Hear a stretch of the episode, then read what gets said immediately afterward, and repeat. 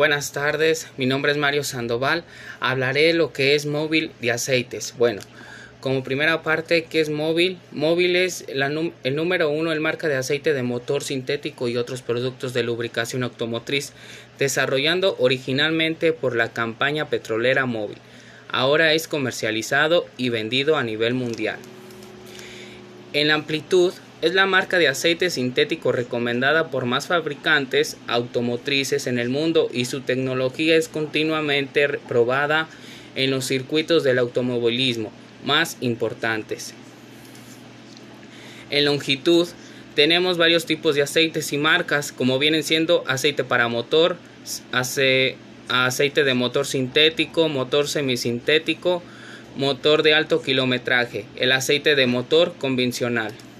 En la profundidad está fabricado a, partir de una mezcla de demonio privado de aceites básicos sintéticos de altura de ultra alto de ultra altura de ultra alto desempeño fortificada con un sistema de componentes parcialmente balanceados.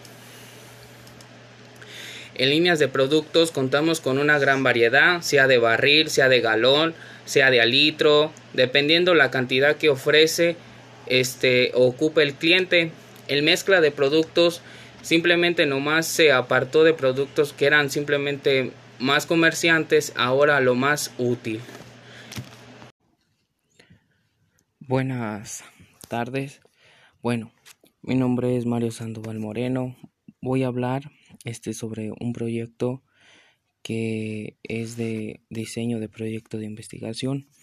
En el diseño de proyecto de investigación se dividen en cuatro ramas. Una viene siendo la definición del problema, la siguiente diseño de investigación, enfoques de investigación de mercados y fuentes de información. La primera sería definición del problema. Bueno, en la definición del problema como a mi punto de ver y punto de vista es algún objetivo que la empresa puede mejorar sobre un producto que se encuentra en el mercado, definiendo en forma de que no va a salir a la venta, por lo tanto se puede hacer como sus características, objetivos claros, una lluvia de ideas, metas por cumplir, necesidades del cliente, oportunidades del negocio, análisis, entrevista, valores y marketing. En el siguiente punto tendremos el, tendremos el diseño de investigación donde la empresa deberá de contar como un mapa mental donde podrá ayudar el proyecto del diseño donde empezar a dónde llevar el producto o ponerle un fin.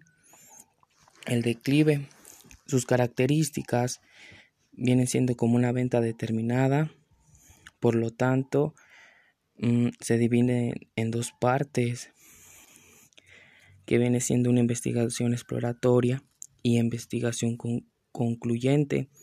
En la investigación exploratoria proporciona la información y comprensión del problema a desarrollar.